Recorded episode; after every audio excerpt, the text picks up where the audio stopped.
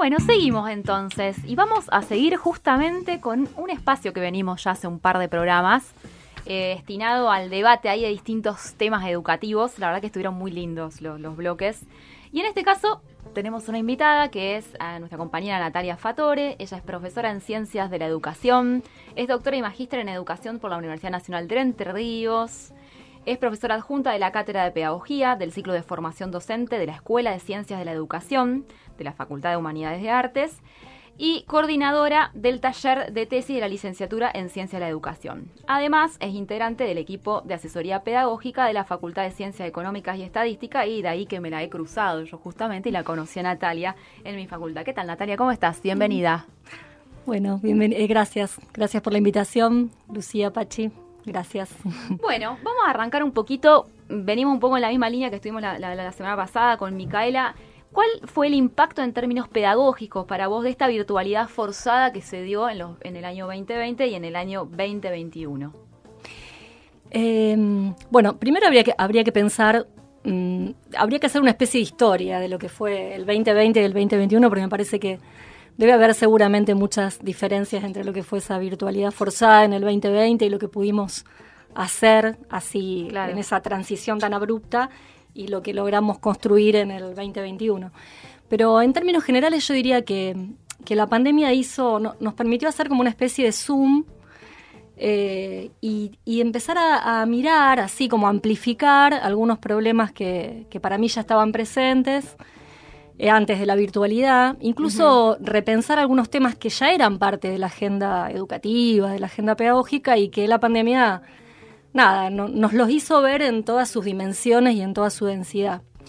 En ese sentido yo diría que hay, a, mí me interesa como pensar tres cosas. Por un lado el tema de las desigualdades. Me parece que em, lo que la pandemia vino a mostrar son enormes desigualdades eh, en el acceso a las tecnologías, en el uso de las tecnologías eh, y también en la conectividad. ¿no? desigualdades que en algún punto se montaron sobre desigualdades de las estructuras sociales que ya eran preexistentes. Entonces, en ese sentido, me parece que la pandemia hizo que, en algún punto que, volvieran a aparecer esos circuitos diferenciados. Nosotros educación solemos hablar de circuitos diferenciados de calidad educativa y me parece que la, virtualidad lo que hizo fue volver a replantear esa idea de circuitos diferenciados, porque hubo quien pudo acceder a, a un acompañamiento, y a un trabajo mucho más intenso en términos de experiencias educativas y, unos, y hubo quienes pudieron conectarse por WhatsApp o recibir algunos impresos y, tratar de resolver allí su pasaje por la, por la escolaridad. Yo creo que eso me parece que es, algo a pensar. Sí, el buen, punto de, abrir esto de la, de, la virtual, de la virtualización o virtualidad forzada, porque a veces nos olvidamos y se vuelve como, como un todo, ¿no? Y nos olvidamos de esto de que, que algunos y algunas solamente tuvieron acceso a apuntes, quizás, digamos, Tal cual. que eso también sucedió. Tal cual. Me parece que eso se vivió con mucha fuerza en, todos los niveles del sistema educativo, porque a veces pensamos que en, que en la universidad, y digo, ahí me parece que, entraría la segunda cuestión que quisiera plantear, que tiene que ver con la enseñanza. con las en, algún punto con cómo con cuestiones que venían siendo discutidas también en términos de la agenda educativa y que la virtualidad las puso como en nada, en foco, hizo zoom, ¿no? Sí, como en, en, zoom, en pedagogía pensando encima del zoom, le hace zoom. Claro, habremos tenido zoom durante la pandemia. En pedagogía hay una pedagoga que decía la otra vez, bueno, vimos el futuro, ¿no? Como que en pedagogía se habla tanto de la crisis de la escuela, de, del discurso antiescolar, anti-institución. Que tiene ella dice, bueno, sí. claro, entonces ella dice, bueno, vimos el futuro. ¿Y qué vimos? ¿No? Vimos lo que las grandes, lo que la los discursos eh, laudatorios de la tecnología nos venían a decir, bueno, en realidad no vimos mucho de eso. Cuando miramos en la enseñanza vemos que la alfabetización digital, digamos, teníamos muchas serias dificultades, los docentes y los estudiantes. Esa idea del nativo digital que ya venía siendo discutida, los pibes pueden usar muchísimas redes sociales, pero el trabajo de estudiar con las tecnologías no les fue tan sencillo a nadie, aún siendo jóvenes, con manejos de las tecnologías. Y ahí me hace pensar en la, en la tecnología y esa, esa cuestión vinculada como a la dispersión, ¿no? Mm. esa cosa donde, porque yo siempre pienso como hoy en día cuando uno se concentra en algo, ¿no? Cuando se, se sumerge a estudiar o a preparar una clase, ¿no? Que, que la mente descansa y, y, es difícil con la tecnología. Es como si tuvieras que plantearte que vas a bloquear un montón de cuestiones para poder dedicarte o a estudiar o a armar la clase, ¿no? Eh, sí. Eh, bueno, ahí hay muchos autores que plantean que en realidad apareció el problema de, de, esto que algunos llaman la nueva economía de la atención, una atención flotante que puede ser interrumpida en cualquier momento. Sí. Ah, y que en realidad las tecnologías no las tecnologías no vinieron, o sea, teníamos más expectativas, ¿no? En relación a lo que podían ofrecernos. Y en realidad no fue tan interesante porque los, era muy difícil concentrarse en una clase o, bueno, saber lo que sucedía. Con la misma pantalla ahí, porque pasaba también esto detrás de estos recuadros que fuimos eh, todos y todas eh, durante un tiempo, estos, estos rectángulos negros, que a veces pasaba que cuando o volvía o le pedías que prenda la cámara o algo, te das cuenta que aprovechaban la, la, la, la situación para hacer otra cosa. Como la idea de la concentración. A veces los alumnos me planteaban a mí me decían, profe, los estudiantes, me corregiría eh, la compañera Laura Ferrer Varela, eh, me decían, pero, pero profe, cuando usted nos manda los apuntes grabados, no sé qué mirar, no sé qué mm. mirar, es como si, usted, si, está chiquita usted ahí, o si no, o si no, miro, miro las hojas, pero a veces lo que está en la diapo es un resumen. Bueno, entonces eh, hay todo, digamos, una reconfiguración, ¿no? De que, que, no es solamente la virtualidad, es... Totalmente. Bueno, y en eso que decís, me hace acordar a una tercera cuestión que a mí me preocupa, me preocupa y que me parece que la virtualidad hizo que lo revalorizáramos, que es el espacio institucional, el espacio material de la institución y el espacio simbólico de la institución. Digamos, ¿qué, ese espacio doméstico, bueno, sabemos lo que significó trabajar en el espacio, eso, eso que algunos llaman la domicialización de la educación, trabajar en el espacio doméstico, no solo la invasión a la intimidad, sino también la confusión de los espacios. Esto que vos decís, ¿no? la, el trabajar en, el, pensar que los espacios son mucho más homogéneos. Entonces alguien podía podía, entre comillas, ¿no? Estudiar al mismo tiempo que está cocinando, escuchar una clase al mismo tiempo que está mirando un programa de televisión. A mí me parece que eso es un problema. Sí, o te, me parece que, que, uno intentara llegar a un paquete, entonces vos tenías el timbre y decías, pero yo atiendo o no atiendo, pero estoy acá. Entonces había algo ahí claro, que pero... dibujaba el mismo espacio que uno le daba a la clase, cosa que no sucede, ¿no? Obviamente en la, clase pasan los chicos de las agrupaciones, golpean y sucede, pero es parte de esa misma de, que decís vos, del edificio, del espacio, de, de no, y del día tema, la Del tema de que sea un espacio otro, un espacio diferenciado, un espacio público, ¿no? Y en el sentido de un espacio público, un espacio que permite la conversación con otros, cosa mm. que la virtualidad no habilitó demasiado, y también la alteridad. Eh, nosotros decimos que aprender implica siempre trabajar con la, con la alteridad, encontrarse con otros que piensan distinto, que discuten, merodear por lo ajeno, decimos nosotros, ¿no? Bueno, interesante. hay algo ahí que, que la, el la domicialización, no sé cómo es esa palabra, o la, o la, que, claro, la, domestización del trabajo, en el sentido de volver a, de, que se convierta en un espacio doméstico, es para mí es un problema en ese sentido. Eso de, de, otro espacio, me parece buenísimo porque uno también necesita muchas veces esto que no sucede con la continuidad, la continuidad de los mails, de los llamados, ese corte de atravesar una puerta para dedicarse a hacer algo, que es lo que genera un aula. Totalmente. Es lo que genera, me encantó ese, porque viste, no es solamente los otros, las otras, es ese otro espacio que, genera un corte que uno, bueno, deja la puerta y deja, no se lleva cosas al aula, apaga el cel, un montón de cosas que Uno deja de ser, nosotros usamos a unos autores belgas que hablan de, de, que el aula es un espacio de suspensión, ¿no? De suspensión de la vida cotidiana, de suspensión de otras cosas que uno es por fuera del aula uno deja de ser hijo, deja de ser padre, deja de ser para ser estudiante, para ser profesor, para encontrarse en un espacio público, para poner en la mesa algo de lo común, para discutirlo con otros, para ser acompañado por otros. Me parece que eso es lo más complejo. Entonces diría, yo diría que hay algo del espacio, de ese espacio otro que habría que, que repensar, que no fue tan positivo que eso se abandone. Eh, me parece que la cuestión de la desigualdad es, otra cuestión a pensar. Y, bueno, y lo de la enseñanza también, ¿no? Esto de pensar si, qué nos permitieron las tecnologías, también en términos de condicionamientos, ¿no? No eran tan... Eh, tan eh, eso que, que, parecía que nos ofrecíamos, ¿no? también tenían muchos condicionamientos, las plataformas, las aplicaciones. A veces terminamos resolviendo en términos técnicos cuestiones que eran más pedagógicas, qué sé yo, pienso en cómo resolvíamos las formas de evaluar o las formas de enseñar, a veces terminábamos resolviéndolas en función de lo que te ofrecía la plataforma y no en función de decisiones más pedagógicas, de bueno, cómo debo evaluar, cómo me gustaría. Porque una clave eso, la pedagogía es distinta y eso es lo que no tenemos que olvidar, no es solamente un soporte. exactamente. Em, sí, yo me quedé con, digamos, porque también hay como no otras otras teorías este, previas a la pandemia, que por ahí se hablaba de que estos, estos nativos digitales, que están acostumbrados a desarrollar un montón de tareas al mismo tiempo, entonces que la clase eh, los aburre, hacer foco en una mm. sola cosa, en el docente, en el pizarrón.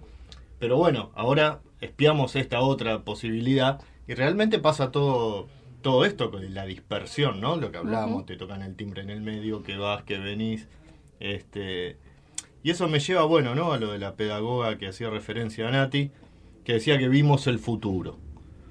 Yo la verdad, bueno, probablemente sí, este, pero la verdad, este, creo que deberíamos pensar es el futuro que queremos. Tal cual. Es, que es el futuro que queremos o no. Tal cual. Y si no, no nos parece que sea, bueno, ¿qué estamos dispuestos y dispuestas a hacer para que el futuro sea diferente, ¿no? Y que, no sea esto. Sí, totalmente. La verdad que muy interesante.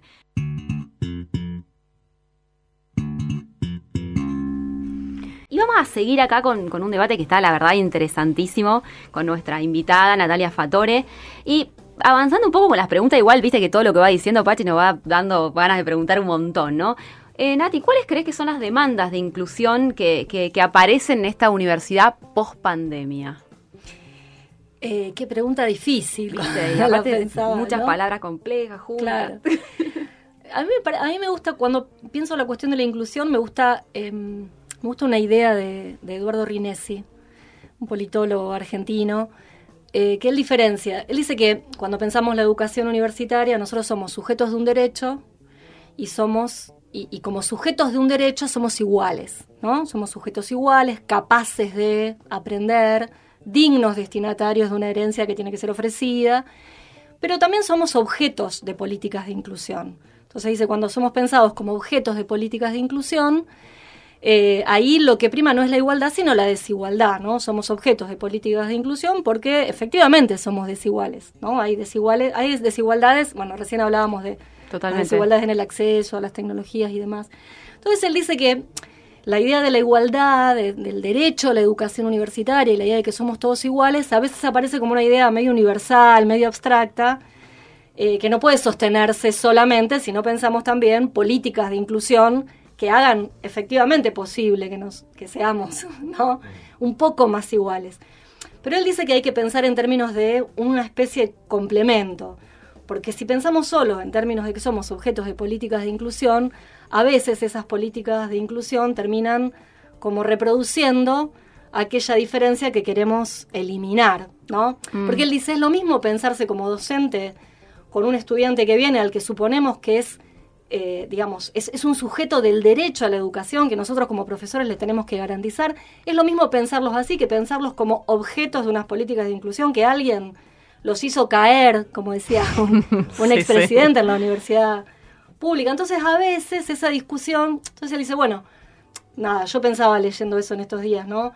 Está bueno recuperar políticas de inclusión que se llevaron adelante, que fueron interesantes, experiencias interesantes que hubo eh, durante los gobiernos kirchneristas, ¿no? que tenían que ver con nada, con el, vínculo entre la escuela secundaria y la universidad, con políticas ligadas al mejoramiento de las condiciones del trabajo docente. Pero a mí me parece que también tenemos que pensar qué hacemos nosotros, qué estamos haciendo nosotros en términos de pensar ese otro que llega como sujeto de un derecho. Mm. Porque me parece que ahí, ahí la, la, discusión no es sobre el otro, sino en qué estamos ofreciendo nosotros y qué no estamos ofreciendo. Claro. Entonces, bueno, ¿qué sería pensarlo como un sujeto de derecho y garantizar ese derecho? Me parece que ahí hay algo más interesante para pensar, porque si no siempre estamos con esto de que el que llega viene con... Sí, algo como que no, no, no, nos, no nos compete tanto como lo planteamos de ese lugar, claro. Pues yo digo, uno, los estudiantes son, eh, nosotros, decimos son usuarios de la universidad, pero también son efectos de la universidad, también son producto de la universidad. Entonces, bueno, pensémoslos como un producto de una universidad que también cambió, que también se transformó y donde nosotros también tenemos un, digamos, un- una responsabilidad en qué tipo de estudiantes y qué tipo de profesionales estamos produciendo. Totalmente, totalmente. Me- me- me- eh, conectando un poco con lo que decías antes, pareciera como que la virtualidad o la virtualización pareciera un, un- un ideal de ese así como, como el amor romántico que viene como a tapar un montón de, de cuestiones, como si fuera a resolver eh, cuestiones que no, que no, no pasan por ese acceso a la tecnología, que no pasan, por lo cual me gusta mucho como, como lo enfocaste, porque, porque es eso, es como la idea de, de algo que va a venir a completar o a... Ay, como un ideal, como un ideal y totalmente alejado de lo que venimos a descubrir. Sí, sí, es como que frente a problemas preexistentes antes de la pandemia, este, ahora dice, bueno, pero la verdad que no podés tener un aula a 150 estudiantes. Bueno, entonces, claro, la virtualidad. Claro. Este, es como que cu- cualquier salida va por ahí, cuando en realidad, bueno, está claro, siempre supimos que no podíamos tener 150 estudiantes en un aula. Ujú. ¿Qué necesitamos? Más aula, más cargo docente, más presupuesto. Este, no todo se soluciona con la virtualidad. Más creo que por sí misma no es la solución de nada. Puede ser herramienta Totalmente. muy potente, todo lo que sea. Este, pero me parece que en algunos puntos hay una intencionalidad, digamos, de tapar deficiencias que tenemos. Este, totalmente. a través de esto que viene a ser, como planteaba Lu, esta cosa romántica, Claro. viene a solucionarnos la vida, cuando en realidad lo que es es tapar los agujeros que veníamos arrastrando históricamente. Y yo creo que es un problema en el presente, porque la discusión no puede ser la presencialidad o convertimos las, las clases en pantallas. Me parece que esa no puede ser la discusión. Tenemos que pensar en una posición diferente. Va, digo, yo soy una eh, defensora a ultranza de la, de, de la clase como un espacio donde se producen otras cosas, digamos, Sí, ¿no? totalmente. De la, de, a, a mí me gusta, hoy vengo como citando demasiado, pero... No, no, adelante, adelante que nos gusta. Me gusta una idea de Horacio González. Horacio González escribió un texto que tiene muchos años, que se llama Saberes de Pasillo, donde él habla de, de que en la universidad el conocimiento nunca es frontal, nunca se presenta de manera frontal. Y yo pensaba en esto en las pantallas, ¿no? Cuando alguien dice, ay, sí, porque también en la pantalla hay feed, feedback, ¿no? Esa palabra que también habría que desterrar del lenguaje pedagógico, como la palabra innovación, Claro, ¿no? que de maquinaria. Entonces, claro. es de maquinaria, frontal. robótica. Él dice nunca es frontal. El conocimiento va por todos lados y hay mucho del conocimiento de pasillo, dice él. Entre el aula y el pasillo hay una mezcla caótica que es lo que produce algo también de la politicidad, de la, de la experiencia universitaria. En la que, en eso que vos marcás, eh, pienso que la tecnología es una herramienta Sí. maravillosa incluso, pero una herramienta más de ese entramado complejo y no es el eje ni, ni la forma única de transmitir que por ahí vamos a esto del ideal que va ahí aplastando todo, todos estos planteos que, que estás haciendo. Sí, yo por eso digo, me parece que la respuesta no puede ser una cosa ni la otra, sino en todo caso cómo en, en esta vuelta a las aulas podemos incorporar más complejamente las tecnologías, pero sin abandonar ese espacio que es un espacio que, que tiene que ver con una experiencia que, que va mucho más allá de formar un profesional a través de transmitir un contenido específico que puede transmitir un docente a través de una clase. Sí, de un- sí, la te iba a decir, somos una máquina expendedora de títulos. Claro. ¿O qué, qué más pasa en la Porque universidad? digo, digo, la universidad eh, interviene en la cultura, la universidad, porque a mí me da la sensación de que muchos debates, por lo menos en educación, terminaron por plantear a la universidad como ese espacio anquilosado, donde nada pasaba, y bueno, y ahora por fin viene la innovación, ¿no? Y ahora vamos a modificar los planes de estudio y vamos a, a renovar. Y en realidad uno no termina de entender, me parece que ese argumento es un argumento que piensa una, una lógica demasiado lineal Ajá. que no está pensando que también muchos de los debates y de la, de, incluso de las producciones tecnológicas y de los avances fueron producciones de la universidad. La universidad interviene en la cultura, produce esa cultura. Entonces, ¿cómo la vamos a pensar? No fue una institución anquilosa, fue una institución que produjo todo esto que estamos Bueno, pues viviendo. planteas Entonces, como una, hay como una escisión también, ¿viste? Claro. Parece que la tecnología en algún momento se autoprodujo exacto, en la no historia de la humanidad. de tac. golpe, ¿no? Como No si- fue dada desde un cielo o algo por el estilo. Creacionista. No, y entramos a, lo- entramos a la universidad y la tecnología quedó afuera, como si nosotros no fuéramos también portadores, como Sí. si el aula no fuera un espacio donde está cruzado por tecnologías de, de múltiples temporalidades. ¿no? Totalmente, totalmente. Entonces, a mí me parece que la respuesta no puede ser, yo soy muy, capaz yo soy muy nostálgica y quiero volver al aula tradicional, ¿no? Pero a mí me parece que no puede ser ni eso, ni porque evidentemente eh, nos estamos dando cuenta en bueno, las aulas. Pero vos me haces pensar en eso. Eh, hace poco en clase los chicos y las chicas exponían, se, se paraban, contaban. Yo siempre, con, con, mi compañía de cátedra, siempre dejamos que el que se quiere quedar sentado se queda sentado, pero cómo usamos el cuerpo para expresarnos, para contar, cómo aparecían preguntas que capaz en una exposición así muy grabada o algo no, no vas a hacer, no vas a interrumpir para preguntar, para consultar. Y bueno, la corporalidad, digamos, bueno, lo, lo planteas en este... No, el, quizás soy nostálgica también. Lo visual, lo gestual, claro. el intercambio. Las tecnologías también tienen limitaciones, permiten más el trabajo con la escritura, menos con la oralidad no sé, a mí igual lo que me, me preocupa es esto, ¿no? Esta discusión de un... me preocupa el vaciamiento de las aulas, eh, porque me parece que la universidad es una experiencia que va mucho más allá de formar un profesional, que tiene que ver con con cómo pensamos nuestra intervención en la cultura y cómo también la universidad nos atraviesa y nos hace pensar, nos hace encontrarnos con otros, con tradiciones de pensamiento diferentes. A veces nos hace cambiar sí. ideologías, formas de pensar, tradiciones eh, religiosas. Tradiciones, formas de pensar, no sé, el género, la sexualidad, un montón de cosas que uno se encuentra en un espacio con otros. Totalmente. Eso, la virtualidad para mí, no lo repone la virtualidad, no lo repone. Entonces, a mí me parece que en, términos de, efectos políticos, el espacio universitario tenemos que volver a pensarlo como un espacio mucho más denso, digamos, que lo que puede transmitirse a través de, una, un... Me gusta, me quedo con este pase, hace unos paralelos un poco también físicos, el vaciamiento de la discusión y el vaciamiento de las aulas, ¿no? cómo, cómo, vaciar eso. Y un poco para, para ya ir cerrando, eh, ¿cuáles te parece que son hoy los desafíos de educar que tiene la universidad?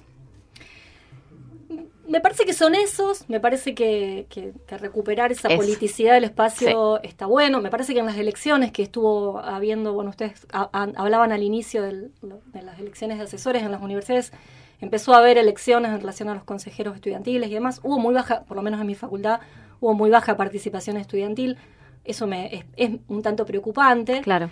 Eh, incluso a mí me preocupa a veces escuchar a consejeros estudiantiles, aún militantes de partidos políticos, que dicen bueno, pero es más sencillo tener una computadora que pagar un alquiler. Entonces yo digo, ay, qué problema, ¿no?